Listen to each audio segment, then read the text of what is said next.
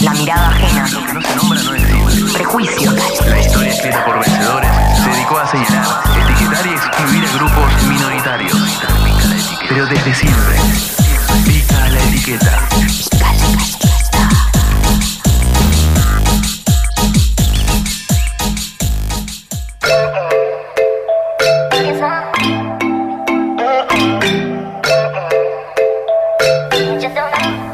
Continuamos aquí en Pica la Etiqueta. Y estos días, quiero decirte a vos que estás del otro lado, que estos días, ni más ni menos que el primero de mayo, hubo un centro cultural que cumplió años justo en el Día de Trabajador. Eh, cumplió 12 años de lucha, de trabajo y de cultura. El Centro Cultural IMPA La Fábrica, que te lo resumo de forma muy abstracta, ahora lo vamos a detallar mejor, pero es una fábrica de producción cultural dentro de una ex fábrica industrial, es un lugar eh, increíble, ligado estrechamente a los derechos humanos, con un montón de historia, está impregnado de historia de lucha obrera y sobre todo de resistencia, tiene una historia increíble, pero en definitiva es un centro cultural que nos interesa saber cómo está, en qué anda y sobre todo en este, en este aniversario. Para vos que estás del otro lado, sí, el IMPA te suena, claro, ¿dónde está el IMPA? Está aquí, a, unas cuadras aquí de FM La Tribu, estamos en Amare 873, en nuestra maravillosa casa con parlantes, y el IMPA está a unas cuadras en Queraníes 4290 en el barrio de Almagro, y para esto, para esto, para esto, para esto, tenemos aquí en línea a Ariel Bottingheimer del Centro Cultural IMPA. Ariel, buenas noches, Nicolás y Cere te saludan, ¿cómo estás? Muy buenas noches, tribu. Eh, hermoso escucharlos eh, una vez más.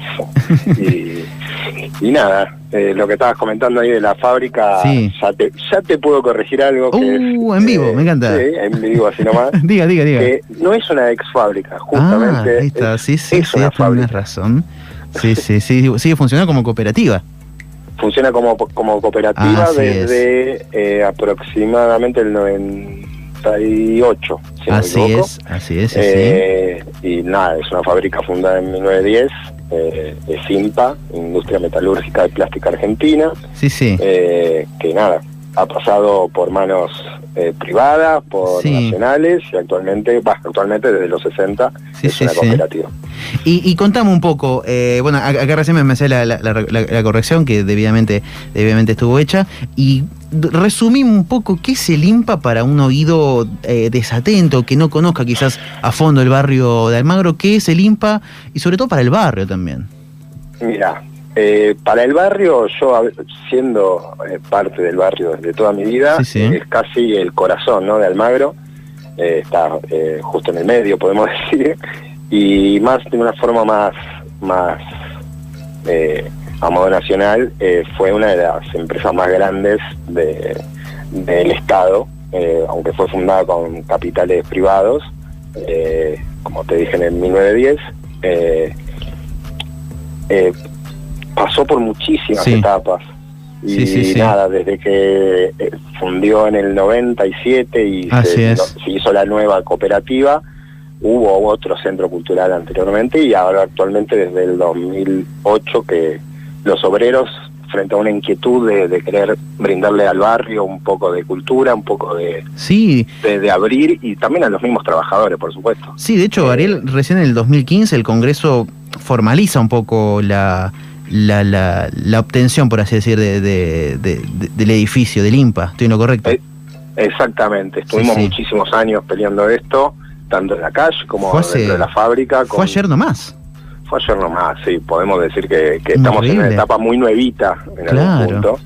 Eh, sí, sí, sí. Y nada, y sin embargo, podemos también decir que eh, seguimos luchando, porque esto no quiere decir que, que ahora estamos subsidiados por el Estado ni nada por el Claro. estilo. Eh, Mm. Tenemos una independencia partidaria, eh, la cual Bien, sostenemos día a día.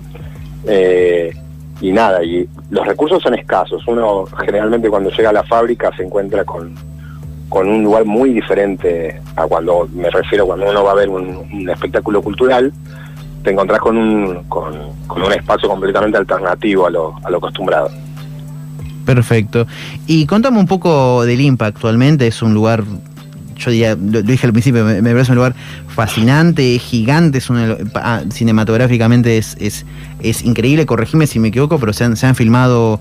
Se han eh, filmado infinidad de cosas. Infinidad, desde los simuladores hasta. Exactamente. hasta es increíble, me, me enloquece, es un increíble. Yo, yo he conocido el, el INBA particularmente, he ido a, he asistido a una de sus radios, a, a- Radio Semilla, he, he- he asistido también a, a- a las acciones de- del grupo Impacto. ¿Y mm, cómo se está manteniendo actualmente eh, en estos tiempos de pandemia? Y estamos atravesados, como todo, con el- Todo. el problema de la presencialidad, ¿no? Sí, sí. Eh, llevar cultura en, en estos tiempos es complicado, porque por más que uno está rodeado de medios y de, y de redes, Sí, sí. eh, el contacto con el público es fundamental en estas cosas. es extraño. Nosotros ahora estamos desarrollando más que nada talleres de modo virtual Sí, sí. eh, y alguna que otra actividad. eh, por ejemplo, el diciembre pasado hicimos un, un festival eh, vía streaming, ¿no? Con un montón de invitados, con un montón de presentaciones de nuestros talleres y nos solventamos con eso. Eh, básicamente, esto es arancelado, por supuesto, cuando nos movemos en, en- en esta fea palabra que es la normalidad Claro. anterior, eh, nos concentrábamos también en, en poder eh, Sí, sí. eh, eh, ofrecer eh, precios populares, ¿no? Y- o, o gratis o a la gorra.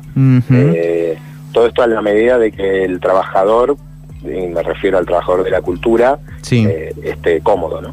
Perfecto. Y, y, y contame un poquito de esta agenda cultural del IMPA. Están desarrollando una cantidad de, de talleres y actividades que es realmente muy, muy amplia, muy variada. Sobre todo tenemos talleres de danza, fotografía.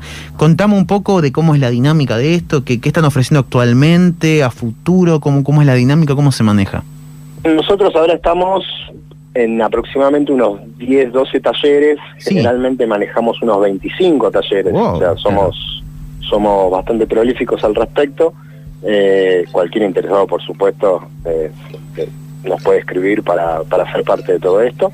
Sí, Eh, Y ahora, más que nada, está flamenco, fotografía, hay taller de iluminación escénica, tenemos un taller que ya funciona hace varios años, que es el de lengua y cultura quichua, que realmente es, es impresionante las cosas que se pueden aprender. Increíble, sí, Eh, sí. Tenemos acuarela, danza árabe, eh, la Sasha- verdad, Sasha- la- hay opciones. es hay increíble, opciones. Es, difícil, muy es difícil que, es muy difícil que no encuentres algo Sí, que, sí. que te interese. Y si yo que estoy del otro lado, yo oyente, radio escucha, radio participante, oyente de Pica la Etiqueta de la Tribu, quiero inscribirme a uno de esta, o inscribirme y o consultar también, eh, ¿cómo, ¿cómo puedo hacer?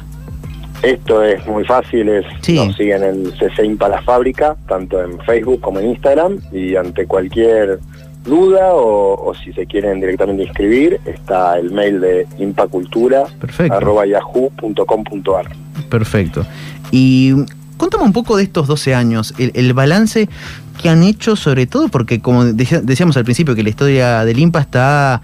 eh, eh, tiene un montón de cosas, comentábamos recién que en el 97 fundió la fábrica, que los trabajadores al año siguiente la, empezaron este proceso de recuperación y que recién hace unos años, en el 2015, el Congreso formalizó un poco la situación del IMPA.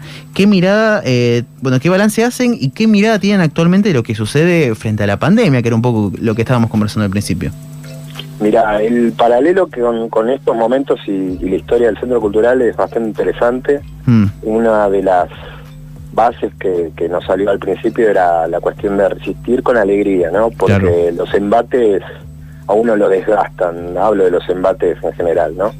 Eh, pero nos encontramos nuevamente en este momento peleándola hay que resistir. y, y esta, sí, hay que resistir, Sí, sí. hay que aguantar y siempre con alegría. Esta cuestión de la alegría es importante porque uno fácilmente pierde el objetivo Mm, y nosotros cuando conseguimos finalmente eh, eh, la expropiación eh, fue en base también de que la fábrica funcione como una cooperativa Bien, que siga funcionando como sigue como es actualmente y que sostenga esta esta modalidad de, de propuesta de educación y cultura Bien, Eh, bien. eso fue un gran avance porque ahí estamos reconociendo a, a- a varios grupos, obviamente al Centro Cultural, pero dentro de IMPA funcionan varios grupos, como otro también que es el bachillerato. Sí, sí, el bachillerato Eh, popular, así es. Exacto. ¿Qué- qué- Exactamente, es un bachillerato para Sí. jóvenes y adultos. Sí, sí. Eh, y bueno, nada, el- con la cuestión de la pandemia, eh, vemos que, que hay que hay que sostenerlo como sea. Mm, Eh, y lamentablemente eh, sabemos que por más que la pandemia es un, es un problema gravísimo, por supuesto, eh, se ven reflejadas un montón de falencias que, que el sistema tiene de por sí. O sea, que estemos hablando de la educación, que estemos hablando de, del trabajo informal, que estemos hablando de, de todas estas Mm. cosas, claro. no es novedoso.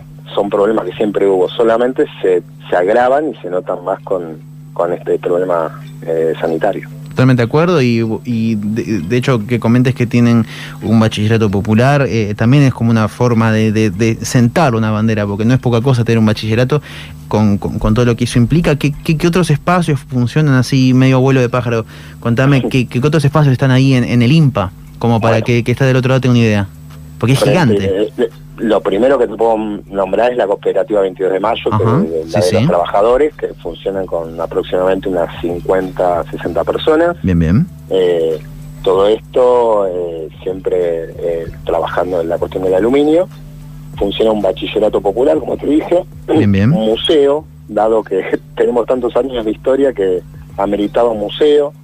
Eh, una cooperativa de diseño, un canal de televisión que es Barricada TV, que también es medio conocido por acá. sí, sí, sí. Eh, sí, somos todos del mismo barrio. Bien, bien. El, el- el que la quiere ver, 32.1 del TDA. Muy bien. y Sí, sí, sí. la cooperativa de producción tecnológica y gráfica, Increíble. Radio Semilla, Sí, sí. eh, hubo también un- una universidad. La verdad es, es un semillero de, de- inmenso. de proyectos. Inmenso, Entonces, increíble. Increíble también tiene un teatro que, que funciona tenemos- allí. Exactamente, tenemos varias salas eh, y nada, esto siempre, eh, en cuanto abramos las puertas, están todos invitadísimos. Perfecto. Ariel, a vos que estás del otro lado, te comentamos que estamos hablando con Ariel Bottingheimer, él es integrante del Centro Cultural IMPA La Fábrica. Y tenemos aquí la pregunta de cierre, de cierre, de cierre nomás, que le hacemos a todos nuestros entrevistados que tenemos aquí en Pica la Etiqueta. Eh, en- en- nos llamamos picar etiqueta porque hay etiquetas que nos pican. Eh, por eso es que Totalmente. siempre nos replanteamos todos estos prejuicios, preconceptos, estereotipos que uno a veces incluso los reproduce y que está bueno cuestionárselos, ¿no? Eh, y, en, y en el IMPA, ¿qué etiquetas les pica? ¿Qué, qué nos puedes contar? Y mira, te podría decir que un- una de las de las cuestiones más irónicas es, es la etiqueta del centro cultural, justamente. Sí, Porque, como, como vos dijiste bien al principio, la gente generalmente viene a ver un espectáculo y se encuentra con una fábrica un tanto deteriorada, por supuesto, pero pero mantenida por, por todos nosotros. es increíble el lugar, y, sí, sí. y lo último que se imagina es que es una fábrica que funciona todavía. Sí, sí, sí, sí. Eh, o que ha- hay un canal de televisión, o que hay un bachillerato. Entonces, creo que la etiqueta que más nos pica es esta cuestión de ser centro cultural. Una, muchas veces uno se encuentra con, con organizaciones Claro. eh, mucho más, digamos, verticales, y acá es todo mucho más horizontal, somos muchos grupos. Claro, se manejan por compartimos asamblea. Claro, compartimos un espacio Claro. y, y es difícil ponerse de acuerdo. Bien, bien. Entonces, muchas veces esa etiqueta de que nos vengan siempre, ¿cómo puede ser que un centro cultural no haga esto, o haga esto, o, haga, o ¿cómo, puede- cómo llevan adelante esto? Y hay que aclarar muchas cosas generalmente. Es Mm. una la misma remera de IMPA tiene una etiqueta que nos pica bastante. Bueno, mu- mu- muy buena respuesta. Me quedo pensando con esa etiqueta de centro cultural. Es algo que creo que se puede aplicar aquí también para la tribu, que es como, ah, es un centro cultural. Eh, pero, es algo más, ¿no? Es algo, es algo que trasciende, que trasciende lo- el concepto mismo, que es mucho más amplio. Exactamente. Algo que decimos también es que la, la fábrica nos une a todos, por supuesto, pero lo importante es el grupo de gente. Claro. y querer cambiar las cosas, hacer las cosas de otro modo, sobre todo, eh, es todo un desafío. Es un desafío y muchas veces es una forma de vida. Completísimo. Entonces, bueno, Ariel, por último, para que esté del otro lado, quien quiera comunicarse con la gente limpa e inscribirse a sus talleres, lo repetimos de vuelta. Entonces, eh, comentamos un poquito de las redes y el mail. ¿Cómo no? En Facebook, Facebook en, en Instagram nos encuentran en CC Impa La Fábrica y si nos quieren mandar un mail para consultas, tienen impacultura.yahoo.com.ar, nos van a encontrar ahí, son todos bienvenidos y gracias por el espacio, tribu. Y Así todo, es. Pica la, pica la etiqueta. Bueno, muchísimas gracias, Ariel. Y así que bueno, a vos que estás del otro lado, escuchaste a Ariel Bottingheimer del Centro Cultural Impalafórica. Muchísimas gracias, Ariel. Te saludamos aquí, los integrantes de Pica la Etiqueta. Que tengas muy, pero muy buenas noches. Igualmente, muy buenas noches a toda la tribu. Así es, escuchábamos todo lo que sucedía, eh, todo lo que sucedió, mejor dicho, con, con el IMPA, cumplieron 12 años y te tiramos también el dato de todas las actividades culturales de este increíble centro cultural aquí en Almagro, que es gigante.